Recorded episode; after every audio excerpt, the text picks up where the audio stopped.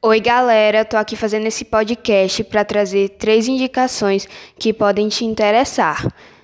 Primeiro tópico, eu vou indicar o livro O Diário de Anne Frank.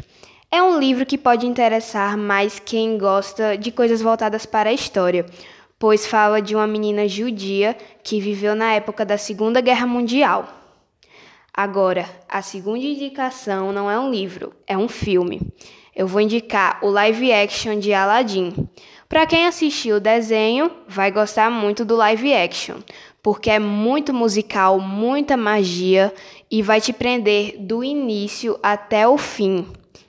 Então vale muito a pena. Se você não assistiu, corre, procura e vai assistir agora. E por último, para quem quer se concentrar bem nos estudos nessa quarentena, principalmente agora que a gente só está tendo aula online, a minha dica é Estude um ambiente calmo que você sabe que não vai tirar sua concentração por nada. E na hora de separar os assuntos, faça isso por cor, você, porque isso vai fazer com que você se organize melhor e não vai se perder em matéria ou até assuntos. Até o próximo podcast.